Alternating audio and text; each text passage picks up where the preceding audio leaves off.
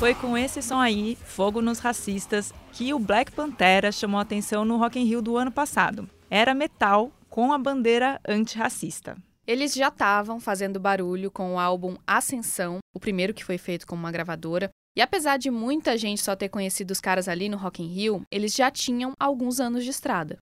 Agora, o trio formado em Uberaba, em Minas, mostra Griot, o EP com cinco músicas que mantém a temática da banda e traz ainda mais referências de ancestralidade e menções a ativistas pretos, sem contar o peso do som. O G1 ouviu o Black Pantera para saber mais sobre a carreira deles e como eles conseguiram cavar espaço no rock pesado com músicas antirracistas. Eu sou Carol Prado. Eu sou Juliane Moretti. Esse é o G1 Ouviu, o podcast de música do G1.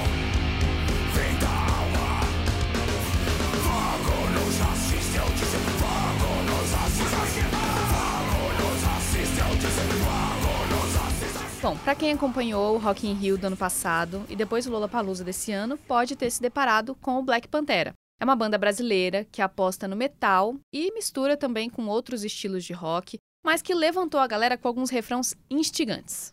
Muita gente ali pensou que a banda era estreante na cena, mas não. O trio tem quase 10 anos de carreira e já nasceu com a ideia de colocar fogo no racismo. A história deles começou em Uberaba, em Minas Gerais. Lá, Charles e Chaene da Gama, que são irmãos, e Rodrigo Pancho eram e ainda são músicos que fazem parte da cena roqueira underground da cidade. Eles contam que a galera ali tinha várias bandas e eles mesmos rodavam entre elas. E em uma delas, que até ia muito bem na cena, Metal Machine, eles faziam covers de bandas como System of a Down e Sepultura, entre outras. Só que o Charles não estava lá tão feliz. E aí um dia eu me cansei disso, Ju, e falei, cara, vou montar um som próprio, mas não queria fazer um som próprio simplesmente por fazer e tal. Eu queria fazer uma coisa importante. E eu tava muito, numa época, eu tava lendo muito Malcolm X, muito, muito Os Panteras Negras. E desde sempre na minha cabeça é, faltava na cena representatividade, né? Eu ia sempre muito em rolê de rock, mesmo tocando ou não tocando, eu sentia muito falta dos irmãos e irmãs pretas no rolê, né, cara? Isso me incomodava bastante. Então, eu fui um cara que cresceu é, dentro da música, querendo ver mais os irmãos e irmãs também nesses lugares de destaque, especialmente no metal e no rock, que é minha praia, assim. Ele começou a desenhar a ideia desse projeto e, para surpresa dele e para nossa também, a coisa não começou a andar muito bem. Ninguém topava entrar no rolê com ele, nem mesmo o irmão. E aí, quando eu enfezei que não queria fazer mais cover e montar essa banda, Obviamente eu chamei o Shine para tocar e chamei o Rodrigo também no começo. Nenhum dos dois quiseram, né? É, eles já tinha uma banda, né, que tocava semanalmente aqui na cidade, uma banda de cores também, uma banda pop, muito famosa aqui em Beraba, B4. E para eles era difícil conciliar, né? Ter uma banda autoral e essa banda também nos finais de semana, né? Era muito complicado. E aí os dois não quiseram e então eu comecei um projeto sozinho. Fiquei um ano, um ano compondo o primeiro álbum é, aprendendo guitarra, porque eu não era guitarrista também, tem todo, essa, né, todo esse enredo. Então eu sentei realmente, foi um ano sabático, assim, de aprendizado que eu tive, de composição e tudo mais. E quando eu senti que era hora de gravar, eu voltei a chamá-los de novo. De novo, os dois não quiseram de novo, me negaram, né? Me negaram todo próprio irmão. Meu próprio irmão, não, não próprio é irmão. e aí, é, eu gravei, eu tinha recebido um dinheiro, né? Fui até um estúdio aqui, no estúdio do Ricardo Barbosa, o 106 Estúdio, aqui em Beraba. E chamei o meu amigo Caio para fazer a batera, né? E chamei o Shine de novo para fazer o baixo, porque eu não estava conseguindo achar ninguém. Eu fiz até uma apresentação com um amigo meu, somente três canções no festivalzinho, mas, né, foi legal para poder testar essas canções em público. E quando eu resolvi gravar, o Caio também não pôde, o Rodrigo também não queria, aí eu chamei o Gustavo Ventura, passei, foi legal passei as músicas para ele por WhatsApp, assim sabe, né? Ó, é mais ou menos assim, cria uma bateria aqui, e no, dia da gravação eu pedi o baixo do Shine emprestado. Olha isso, até o irmão se recusando a participar. Mas espera que o Shine tenha a sua versão da história. E Charles contou com a ajuda da mãe, ouve só. É, o lance é que, como Metal Machine, o Charles dava certo, que ele cantar esse tipo de som que é mais gutural, né, que é o tipo de voz que ele tem, dava certo. Depois que paralelo ao Metal Machine, ele tinha outros projetos que ele tentava cantar Lenny Kravitz, tentava cantar outras coisas mais melódicas e nunca dava certo, né? Era bem, era bem ruim, né? Assim, eu ia, eu apoiava e tudo mais. E eu falei, cara, o cara saiu do Metal Machine, que era foda, né? De fazer os metalzão, sempre dava certo no festival, e quer montar um som autoral. Para mim, na minha cabeça, isso era impossível. Sair daqui de Uberaba e estar tá nesse ponto que a gente está hoje, por exemplo, né? Era, mas era, é, é a estrutura, né? Você não pensa nisso com a banda de Minas Gerais vai chegar, esse ponto, do interior de Minas. E aí ele ficou um ano compondo e falando. E, ele, e é engraçado que eu ia na minha mãe, que eu moro em outro, eu moro com a minha esposa, com a minha família, e eu ia na minha mãe, ele sempre tava fazendo barulho com a guitarra, e eu, tipo, aquilo falava, não, eu tô fazendo meu som, meu som, meu som. E eu falava, uhum. velho, você tá fazendo só barulho, porra, sabe?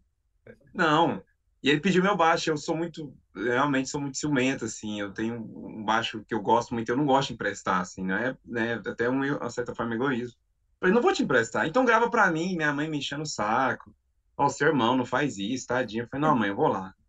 Eu fui obrigado. E aí eu, né? eu conheci as músicas no estúdio somente. Eu não ensaiei as músicas, eu só conheci na hora de gravar. Tão descaso que era, porque eu achei que era uma... Falei, não, deve ser duas notas, deve ser uma coisa bem simples.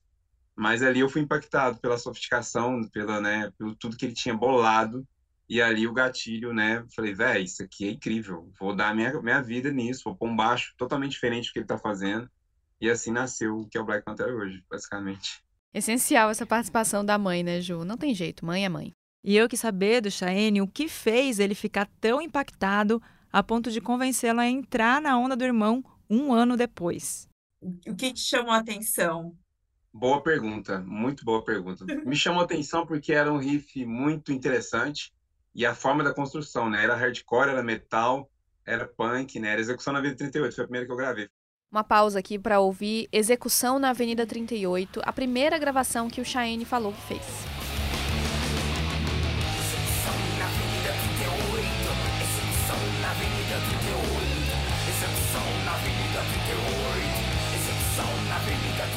Eu ainda falei desse jeito, falei, cara, deixa eu ouvir. Vamos ver como é que é isso aí. Aí entrou o riff, né? E aí o, Gustavo tinha gravado batera também. Eu falei, Charles, e ele já tinha gravado voz. Eu falei, Charles, que porra que é essa? Eu falei, ah, meu som, velho. E ali tinha uma mistura de tudo que a gente tinha ouvido, saca? Muito riff, assim, muito bom, assim, ao vivo. A gente toca ao vivo até hoje, que é a Execução na Avenida 38, é a primeira música que a gente gravou. E ali eu falei, cara, eu posso fazer. A entrada da bateria tá assim, eu posso dar uma inversão nos baixos aqui, e, pro, e explorar mais o baixo, já que ele está fazendo, tá, ok que ele está fazendo as bases, mas é um riff, assim, muito sofisticado, assim, muito bom.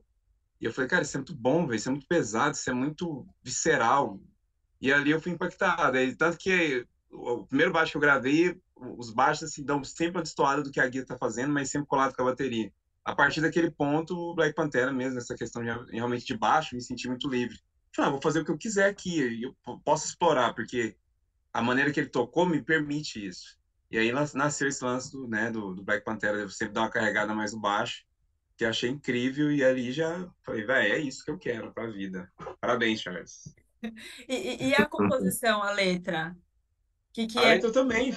É... A letra, a maneira que ele cantou, tudo foi assim. Eu fui pego ali de surpresa. Hum. O cara é meu irmão, eu, eu ia na minha mãe todos os dias, um ano o cara fazendo, e eu nunca parei para prestar atenção naquilo eu fui ver no estúdio, eu fui realmente pego de surpresa, assim, falei, cara, que, que, você tava fazendo? Eu tô fazendo, tô te falando, e assim, sabe, chegou na cara mesmo. Eu falei, velho, isso é muito foda, isso é muito incrível, como assim, cara? Não, não esperava, não esperava. E, assim, foi realmente impactado, assim, eu, vale lembrar que o Rodrigo nem quis gravar, ele, foi, ele só ouviu depois de masterizado, que a gente lançou, aí ele também tomou um socão, assim, na, de, um choque de realidade, foi, arrependeu de não ter gravado. É, e o Rodrigo também se arrependeu depois de não ter se juntado antes no projeto do Charles. Mas ele conta que na época estava estudando música em Uberlândia e que já estava pensando em seguir a área acadêmica, já que não via tanto futuro com as outras bandas. E aí, meu, quando eu ouvi, foi isso que o Charles falou, meu, foi impactante. A hora que você ouve a primeira, primeiro riff da guitarra, que a música começa com a guitarra, né, sozinha assim. Puta, eu já, aí na época eu já baixei MP3, eu já baixei ela, botei no, no pendrivezinho, aí eu cheguei na, na casa do Shair ouvindo a música. Falei, caralho, Shair, a música é muito foda, velho. Pô, tinha que ter gravado essa merda. Né? E aí, aí eu falei, meu, se tiver uma, uma oportunidade aí, eu, eu, eu, vou querer, meu. Uhum. Porque a hora, a hora que eu ouvi, eu falei, caralho, velho, é isso que eu, é isso que eu, que eu, que eu quero fazer, sabe? É, é, é muito doido, mas, mas passa um filme na sua cabeça, assim, né? De, de várias bandas que você já passou e não deu certo. E é, é uma pegada que eu gosto muito, assim, nessa onda mais, mais punk, hardcore, assim, metal. E aí, meu, eles fizeram um show com um outro baterista. É, e, e não deu muita liga, não, não foi muito legal. E aí, no dia seguinte, eu já tava no ensaio já, de máscara e tudo. Com as questões do mundo? O presente parece não ter mais futuro. O projeto, eles contaram, estava todo pronto. O conceito, as temáticas, o som da banda. O Charles tinha pensado em tudo, só tinha mesmo que colocar na rua.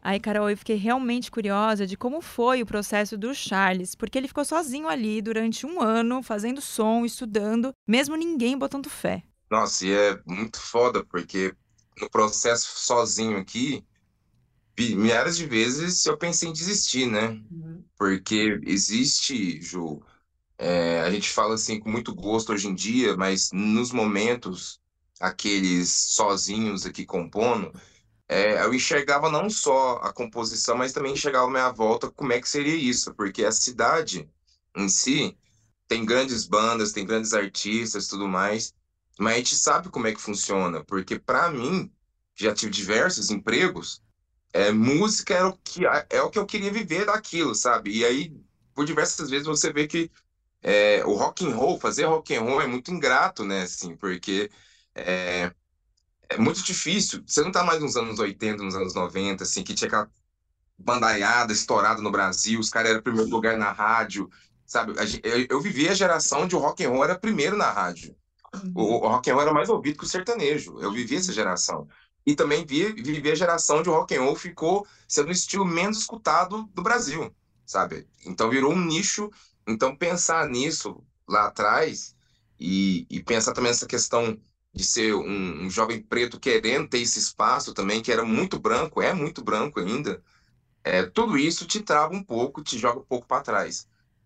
Mas eu realmente sentia, tinha uma coisa dentro de mim que falava, cara, fica firme aqui que isso aqui vai dar certo, insista com os meninos, se não for os meninos, vai ser alguém que vai ser legal, eu sabia disso aí. Quando os meninos entraram, e na verdade quando a gente fez a, a música, o Ricardo mandou ela masterizada, que eu escutei a primeira vez masterizado, bonitinho, com o baixo Chain, a bateria do Gustavo, eu falei, cara, isso aqui vai ser um acontecimento. Por que eu disse isso? Não só pela questão preta também, mas pela questão que eu consegui montar um som que eu queria que alguém fizesse há anos e ninguém fazia.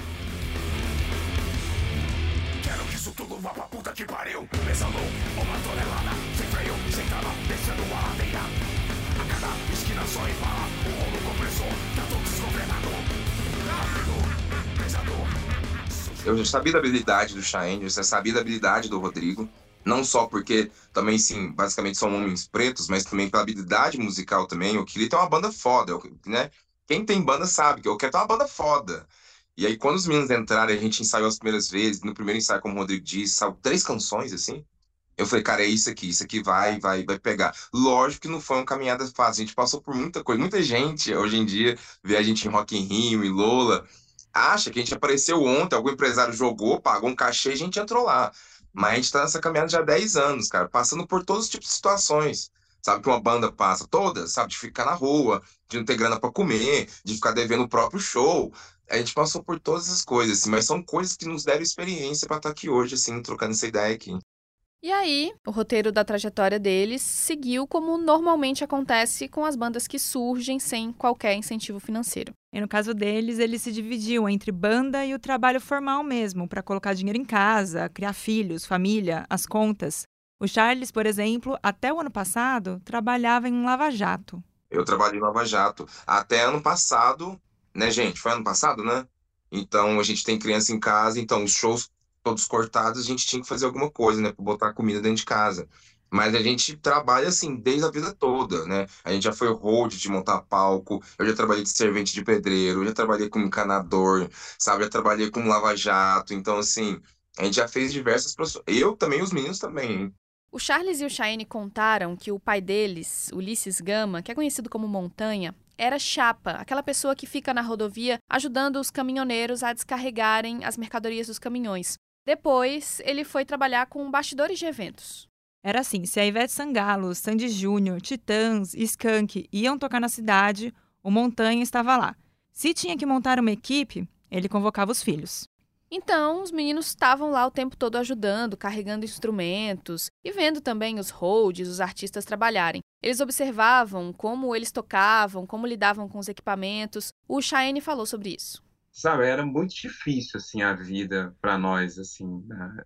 E, uh, mas a gente gostava muito de música, cara. Meu pai sempre muito músico, sempre vendo a galera tocar e foi algo que foi... E aí rolou esse trampo de fazer. Montar, você quer montar o show? Arruma uma equipe ah, vou pôr meus filhos, né? Meus filhos com 15, 16 anos já, já dão conta do trampo já.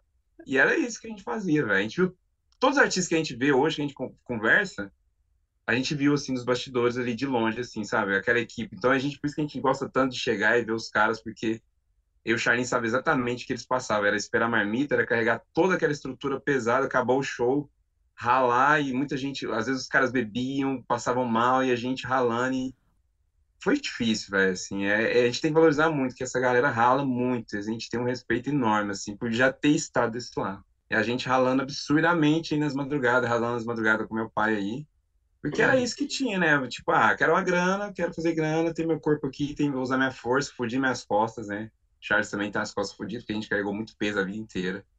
E até o ano passado eu tava também trabalhando na gráfica, né, voltada pra cultura nerd, a Nerd Stickers, e paralela à banda, velho. Tava de segunda a sexta e a banda e batendo ponto, porque na pandemia realmente a gente quebrou de uma maneira brutal, assim, né? A gente tava na ascensão legal, uhum. mas, assim, viver de streaming de uma banda de rock não é fácil, uma banda de rock preta, antirracista, sendo que a gente é. Então, esse ano a gente vive da banda, é o primeiro ano, com muito orgulho, mas é uma relação. A relação é 24 horas da Contera para poder fazer acontecer mesmo.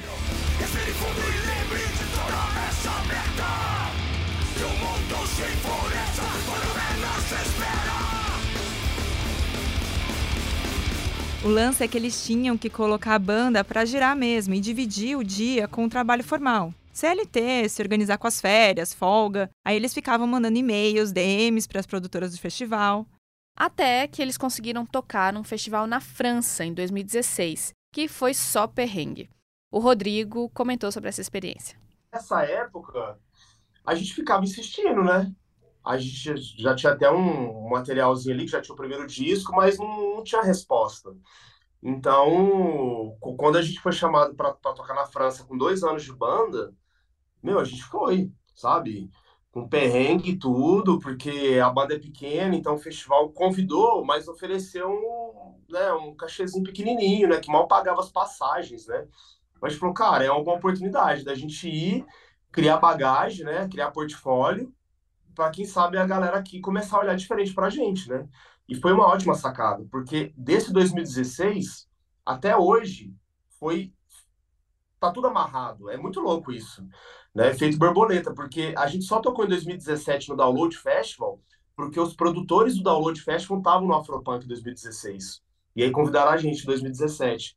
Depois do Download, que é um festival gigantesco, meu, a gente já voltou pro Brasil, né? Só que a gente começou a tocar mesmo no Brasil, foi 2019. Olha isso, meu. É isso. Então, assim, meu, 2019 teve um rolê aí que a gente chegou a dormir na, na rua, assim, sabe? Tipo, porque a gente escolhia, ou comia, ou pagava um lugar para ficar, assim. Porque a gente não tinha produtor, então a gente fechava muito mal as paradas, sabe? Mas a gente queria. A gente tinha um ímpeto de querer tocar e fazer a parada acontecer, né? Então, acho que é por isso que foi acontecendo também, porque a gente não pensava muito, a gente só queria fazer. E a gente vendia isso para as nossas famílias, né? Falou, a gente, a gente vai, porque não sei o quê, e vai ser foda. Aí voltava com aquela dívida gigantesca com a, com a, com a agência de turismo, né? É o pai do Fazia rifa. né? Meu pai, meu, meu, meu pai fazia um boletão lá, né? Fazia um boleto, e aí a gente voltava e tinha que ficar pagando. Todo mês 16 a gente pagava, parcelas assim. de 16 parcelas de mil reais. Nossa. É isso, velho. Era, era muito foda, assim.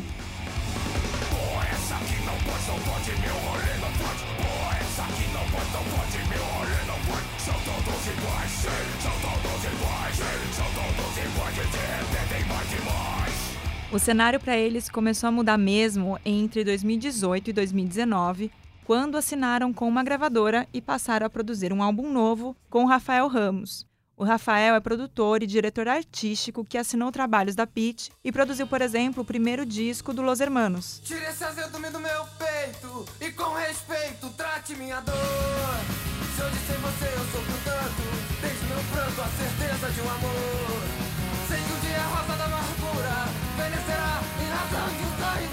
Rafa já tem uma resposta. A maioria das músicas de rock, pop que estão aí tocando na rádio, o cara tá envolvido. E assim, ele viu o show da banda abrindo o Dead Fish em 2018 e ficou impactado. Falou, não, quero gravar vocês. Então, a partir desse, desse momento, a gente começou a compor e as coisas foram vindo. E era uma resposta, né? Esse aí foi o Shine falando, e nesse álbum que ele comentou que eles estavam produzindo, tinha duas músicas em particular que eram certeiras pra cair no gosto da galera. Uma era Padrão é o Caralho,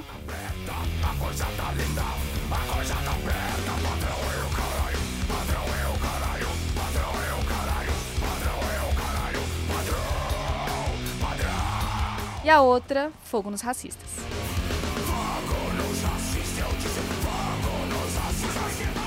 a questão do riff, que a gente tem uma peculiaridade de fazer riff, assim, eu acho que nossos riffs são muito urbanos, eles não têm uma, aquela coisa de ser um riff metalzão clássico, eles são assim, eles refletem a nossa, né, aquela coisa realmente preta, afro, indígena, mas de uma maneira misturada, né, ao punk, ao hardcore, e isso é muito diferente, né, pega as pessoas, que é, por mais que seja pesado, mas também você consegue ter uma, tem uma, você dança, né, você fica, pô, tem uma pulsação forte, e aí padrão veio, eu falei, nossa, essa música é foda.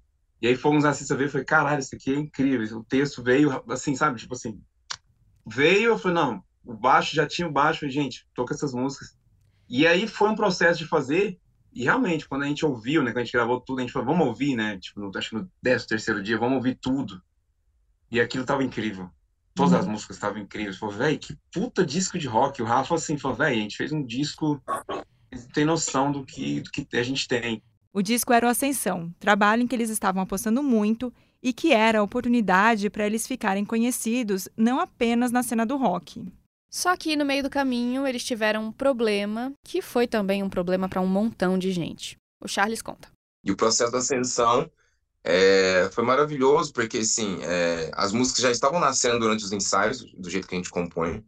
E a gente sabia que a gente estava com um álbum muito bom na mão, só que aí veio a pandemia, né? E aí, de novo, a pandemia, né, travou a gente, no meio disso saiu o ECP, o Capítulo Negro. E o processo de gravação, de, de, de fazer, o, e foi massa porque para gravar teve toda a dificuldade, porque a gente gravou durante a pandemia, então a gente ficou realmente da casa, né, do, da, da DEC, nossa gravadora, pro estúdio. A gente não foi para lugar nenhum, porque estava em pandemia, e a gente gravou ele e demorou um tempo para sair ainda, o Ascensão. Quando ele saiu, a gente sabia do poder de fogo das canções, porque o legal nosso é que a gente consegue sempre se superar nisso, né? As composições, elas vêm cada vez ficam melhores, por quê? Porque com a banda a gente chegou naquele patamar onde as pessoas vinham conversar com a gente, e essas pessoas que vinham conversar com a gente eram professores, eram ativistas, então, assim, essas pessoas acabaram nos, ensinando muito mais que a gente sabia.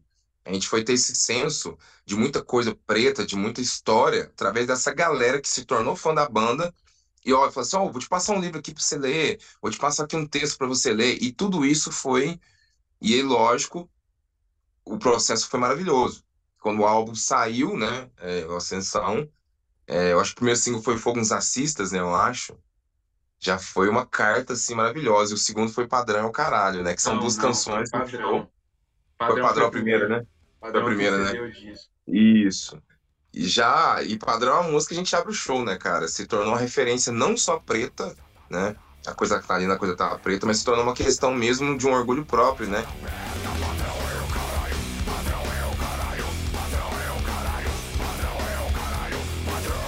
Da pessoa ter orgulho, esquecer essa grande mídia que coloca as pessoas no padrão. Foi uma grande sacada do Shine fazer o refrão, a letra, porque ela pegou todo mundo não só o, né, o cidadão que é preto ali que tá no rolê. Pegou todo mundo, uma questão de música de orgulho mesmo. Agora, Carol, imagina só. Eles viajaram, gastaram grana, finalmente eles assinaram com uma gravadora, fizeram um trabalho que eles gostaram muito e eles ainda estavam em negociação com o Rock in Rio, que foi só acontecer em 2022. Mas tinham que colocar o pé no freio. E tudo isso sem poder contar nada pra ninguém, né? Porque não tinha muita coisa concreta mesmo. O Rodrigo falou que não se aguentava de ansiedade. A gente consegue imaginar, né? A, a pandemia deu uma quebrada na gente, viu? Então, além da gente não, não, não, não poder falar nada, é, pô, durante a pandemia eu vendi a, a minha bateria, para você ter uma ideia. Fui trabalhar como motorista de aplicativo. Eu nem sabia se eu ia voltar a tocar, sabe? Tipo, Muito doido. se eu vou viver, meu, meu pai morreu de Covid, sabe? Então, assim, é, foi, foi um caos, assim, na, pra gente. Mas lá no fundinho a gente falou, meu, é, a gente tem que ficar firme, porque quando a gente voltar, velho, vai ser assim, vai ser muito foda. E é, o- e é o que tá acontecendo, né? Que a gente já voltou, lançou o disco em março, tocamos em setembro, e aí, meu, foi só, foi que nem foguete. Aí rolou o Knot Fest de última hora, aí rolou o Lollapalooza esse ano, Uma das coisas que eu quis saber deles também, e a gente sempre faz essa pergunta para os entrevistados aqui no G1 Ouviu, é quando eles perceberam que a banda aconteceu, em que momento isso rolou. Foi o Rodrigo que lembrou primeiro desse momento e é uma história bem legal, ouve só. Eu acho que foi quando o, o Zé Ricardo convidou a gente pra tocar no Rock in Rio, né? Eu falei, porra, aí fudeu, né, meu? Agora, se a gente fizer um, um show foda, vai virar a chavinha, né? Porque vai ter transmissão ao vivo, né? Pô, vamos tocar no palco Sunset, que é um dos palcos principais do festival. Ali, na minha opinião, bateu. Eu falei, agora é a hora da gente mostrar, né? Que a gente pode tá no mesmo nível de todas as bandas ali, né? E se a gente fizer um bom trabalho, eu acho que foi, que foi o que aconteceu. No dia, o pessoal do Multishow falou que a, no dia do metal, a nossa, o nosso show foi o segundo show mais visto. A gente perdeu só para Iron Maiden, esse, da, da maior audiência. Né? Aqui na nossa cidade parecia final de Copa, porque os bares abriram um telão, né? Promoção shopping dobro, vem ver o Black Panther ao vivo no Rock. Foi muito legal. É, para uma banda estar no Rock in Rio é chegar lá mesmo, né? Imagino que para eles não foi diferente. O Charles comentou que foi realmente muito emblemático porque ele, assim como eu e você, Ju, cresceu vendo Rock in Rio, né? Esperando as bandas e não estando lá. Ele via pela TV. Eu, sinceramente, surtei. Assim, eu tive um surto total, porque, porque sobre isso, porque quando você é moleque e tem uma banda de rock, a maioria do objetivo da galera mesmo, assim, é sempre um Rock in Rio, cara. Nossa, o Rock in Rio é o momento, né, cara? É, o- é o grande, é o grande momento. Então, pra gente também não foi diferente, né? A gente abriu o Rock in Rio. Depois de quase o fim do mundo, com a pandemia louca, a gente ia ser os primeiros acordes da cidade do rock, né? Imagina que responsa que foi. Então, assim, é, e foi legal o show porque a gente estava muito preparado para aquilo, cara. Era o nosso momento, assim, era o nosso fetiche aquela parada. Então, assim, a gente estava muito consciente, muito tranquilos, assim. Lógico que o nervosismo é gigante, né? Mas a gente, depois da primeira música, o nervosismo vai embora, então você consegue comandar o show. Porque o meu medo mesmo é que tudo funcione, né? Não é medo da- do público, não é medo do evento, é que tudo funcione bonitinho, que seja bonito e até transmissão. Então a gente viveu esse momento e quer beber de novo, né, cara? Com certeza.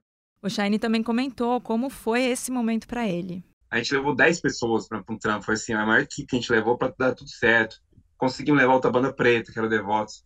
E assim, a realização é poder levar, assim, minha, levei minhas, minhas filhas, a gente levou nossas famílias, mas levar meu pai e minha mãe foi algo, assim, Ah, surreal, porque minha mãe nunca tinha viajado, assim, nunca tinha ido pro Rio de Janeiro. E a gente ficou num apartamento legal e ela ficou assim, você via que ela ficava receosa de pegar as coisas. Meu pai, depois do show, ele queria ir embora, ele falou assim, meu filho, não sei se posso ficar aqui, É, esse camarim ainda é nosso. E é uma parada assim, falei, porra, pai, como assim? Não, é nosso, velho, é tudo nosso aqui. E você vê que, sabe, é isso, humildes ao ponto de querer ir embora. O show acabou, a gente já tem que ir embora. Eu falei, não, não, não, não, não, E, Vamos assim, pô, é uma parada Tudo assim, nosso, tudo tudo nosso. nosso, sabe? Mãe, por, favor, a senhora tá aqui hoje, é rainha. Entenda isso. E ela é receosa. Então, assim, foi um orgulho imenso. assim, Você via a emoção, assim, foi uma emoção para todos nós, assim. Eu tenho pressa de vencer. Eu tenho pressa de vingar. É parabéns do Fica pra me realizar. Que legal, né? Muito emocionante. E em setembro desse ano, ainda viajando com o Ascensão, eles lançaram o Griot, um EP com cinco músicas e que mantém a mesma pegada, com ainda mais elementos sobre a luta antirracista. Um dos aspectos legais da banda são as referências que eles colocam na música e que continuaram, na verdade, aumentaram no griot. Uma das letras, a de Dreadpool Zero, que foi lançada também em português, cita, por exemplo, Spike Lee, filmes como Corra, Nós, Medida Provisória, a série Expresso do Amanhã, o livro Quarto de Despejo, mas também símbolos de ancestralidade, como orixás. O Chaene falou sobre essas referências pra gente. Isso é muito doido, né? Porque, igual você pega a letra de Deadpool, que é um dos singles que saiu principalmente na versão português, E, né, tipo, ela fala é, Sobreviver no Inferno, que já é um disco do Racionais, né? A Espera do Expresso da Manhã, que é um filme também, um livro também muito, muito famoso. Sobreviver no Inferno, em busca, é, em busca do Expresso, meio que livro como posso, um dos filhos de Ansá. Você tá falando que você é filho, né, de um, de um orixá, que seu ori tá aberto ali. E isso quase ninguém fala dentro do rock. Então, assim, as pessoas se sentem assim. Sobrevivendo no inferno na guarda do expresso do amanhã. Me equilibro como boss, sou um dos filhos de Ansan. Sem tempo pra perder, em guerra até com as estrelas. No quarto de despejo, mas vamos virar na mesa. Corra, porque nós estamos infiltrados na clã. Tem, teve um cara que ele destrinchou a letra inteira, ele queria entender como que foi esse contexto. Eu falei, cara, só tem referência de nome de livro, nome de filme, nome de disco, autor, ativista negro, movimento negro. Dredd põe uma letra, é uma coxa de retalhos preta, ati- ativista, e que e foi muito bem costurada ali. É um trabalho que eu tenho muito orgulho, porque o, ref, o refrão também é incrível, né? Corra, que é Corra porque nós estamos infiltrados na clã. São três filmes, né? O Corra, o Nós e o Infiltrados na clã. Então, cara, isso, assim, a galera canta e fica tipo, véi, como assim? Isso é maravilhoso. Mas é, porque pra gente trazer também, a gente vê que muitas crianças começam a entender, muitos adolescentes querem entender, passam a procurar e entender o que é essa perspectiva, né, de, de trazer a história do povo preto. Ele também contou que griot, que dá nome ao trabalho, vem justamente disso. Griot é uma palavra em francês que se refere a uma pessoa da África que tem como missão de vida passar para as gerações mais novas as histórias, o conhecimento, a cultura. Griot era isso, era isso que os griots faziam. Essas pessoas que transmitiam esses conhecimentos para outras gerações, para não deixar a cultura de um povo morrer, a cultura do povo da África do Sul morrer. Então eles iam, cantavam para as crianças, contavam histórias, e é basicamente o que a gente está tentando fazer com o Black Pantera, né, com esse disco, com a nossa música. Então, quanto mais a gente se aprofunda, mais a gente lê, mais a gente estuda, mais as letras vêm mais contundentes e combativas e assim, e melhores, né? Então, assim, a gente tá, fica muito realizado.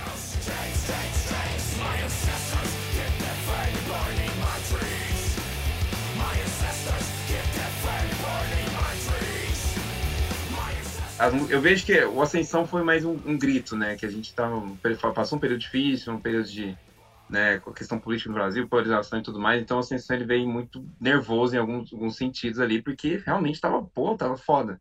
Mas eu, eu vejo que o griot a gente já vai indo para um lado mais ancestral, espiritual. E eu vejo que o próximo álbum também vai por essa. As letras estão vindo muito com essa questão, assim, parece que é algo como se soprasse, né? Falasse, velho, vamos falar disso aqui, nesse aqui, vamos, quero que você fale disso. Então eu, é isso, me sinto como se fosse um canal, uma ponte aí para poder, né, transcrever isso e passar para as próximas. É muito doido, fico até arrepiado, assim, que as paradas vêm, me sobram, foi, foi, porra, como assim? E é muito gratificante, assim. E, e tem, tem espaço para isso dentro do rock? Tem, cara, eu acho que a diferença A gente é abre, isso, né, a gente abre, a gente capina, pega o facão, da, É, o velho. pessoal tá aí no disco e abre o espaço, entendeu? Né? Igual a gente sempre fez na, na, na vida, né? De, de- de trampo pesado. A gente vai e abre o nosso espaço. E eu acho que é o que a gente tá fazendo, né? Tem Acho uma é galera no, diferencial. é, assim, tem uma galera no underground falando de muita coisa é, relevante, né? Mas às vezes não tem espaço. Eu vejo que o, o Black Pantera, né? é, lógico que a gente trabalhou muito para isso, né? A gente está tendo bastante espaço. É, então, tomara que a gente não seja a, a exceção, né? Com esses trabalhos, o Black Pantera tem aberto mesmo espaço para a turma mais nova. Mas e quem eram as referências deles? O Cheyenne e o Charles puxaram a resposta. Eu vi o rap, eu tinha uma referência, porque, né, tinha o Falcão ali, de dread, o Lauro no baixo, Lauro Farias, eu achava aquilo incrível, eu acho- ainda acho. mas não pra dizer que eu não acredito mais em você. Com minhas calças vermelhas, casaco de general, cheio de anéis. Eu vou descendo por todas as ruas. E o Renato Rocha, do Legião, né, eu, amava ver aquilo, né, um cara preto ali, numa das maiores bandas de rock do país, né, apesar de estar nos três primeiros discos. E aí, você contava, né, quando o Derek Green entrou no Sepultura, foi uma alegria imensa, apesar de que teve, foi muito escroto, assim, a galera, pô, puseram um negão no Sepultura, nada a ver, sabe, foi muito comentário bosta, assim, quem lembra, quem viveu, né, acho que o Derek também deve ter sofrido mais ainda, porque a Sepultura era uma das maiores bandas do mundo, Hum. e aí troca um vocalista para um cara preto e muita ele acho que ele foi assim, ele deve ter sofrido muito porque eu vi e eu vi muita merda assim, porque o vocalista do Sepultura era um cara negro assim, pensa. Sepultura é uma banda brasileira que mescla aí ritmos aí de né, africanos, indígenas e os, os caras com essa ideia torta.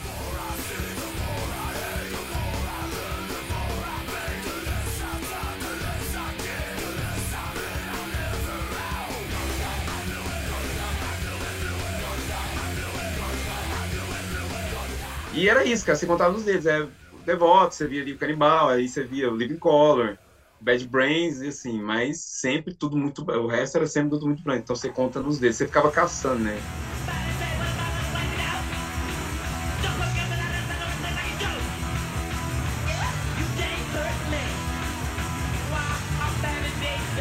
Esse show foi Bennett in the Sea, do Bad Brains, banda bastante citada por eles, e o Charles conta ainda mais. Era triste porque é, a gente veio de uma geração de. É, era muito difícil a internet, né? Hoje em dia é muito fácil procurar muita banda. E hoje em dia, assim, mesmo com a internet, é muito difícil aparecer muita coisa, né? Não chega. Mas na época, pra gente era impossível, cara. Porque o que a gente tinha na revistinha, que tinha na banca, Uhum. né? A gente viu muito VHS. revista e VHS dos clipes que passavam na MTV. E aí era muito difícil de chegar. Igual o Shin falou, você consegue contar nos dedos as bandas que a gente descobriu que tinha integrantes pretos. Então, pra gente, uma banda já era amada só por ter um integrante preto, assim, sabe? Você não conseguia ver uma banda. E aí, quando a gente descobriu Living Color, Bad Brains, isso foi uma explosão mental pra todo mundo, assim. E aí a gente se agarrou muito a isso aí, sabe? De saber que, pô, lá fora eles fizeram, por que que não? E aí veio Devotos e tudo mais, e hoje em dia é uma alegria saber que a gente é uma referência disso também, né? Você pega as grandes páginas com bandas pretas, assim, e a gente tá sempre lá no meio, sabe? Nos destaques. É muito, é muito importante, né? A gente tem uma história muito grande, porque pela idade que a gente já tem, todo mundo já com mais de 30 anos, a gente viveu essa geração onde tudo era muito difícil de você ver, né? Uma TV a cabo era uma coisa de rico, a revista era difícil de comprar, as informações, né, eram muito difíceis de ter. Então a gente tinha mais, era a gente mesmo fazendo a parada e quando chegava alguma coisa, era um delírio pra todo mundo. Pô, tem um membro preto aqui numa banda aqui, pô, vamos sacar essa banda aqui. É, e foi bem difícil, assim, mas as referências tinham, sabe? A descoberta do, é, tudo se uniu, né? A descoberta do Bad Brain junto com o Live Color, é, a descoberta do Malcolm X, né? De, a história de Luther King, dos Panteras Negras, tudo isso foi se mesclando e, né, hoje tudo, é, um- tudo isso aí é parte do Black Pantera, cara, com certeza, a referência que a gente teve. Isso mostra mesmo como é importante a representatividade. Homens pretos, mulheres pretas fazendo música. Essa conversa com eles, Carol, foi bem legal. E para ouvir mais histórias de bandas e artistas que estão mudando o cenário, continua com a gente aqui no G1 Ouviu. A gente está nas principais plataformas de áudio, no G1 e no Globoplay. A nossa edição é de Gabriel Campos.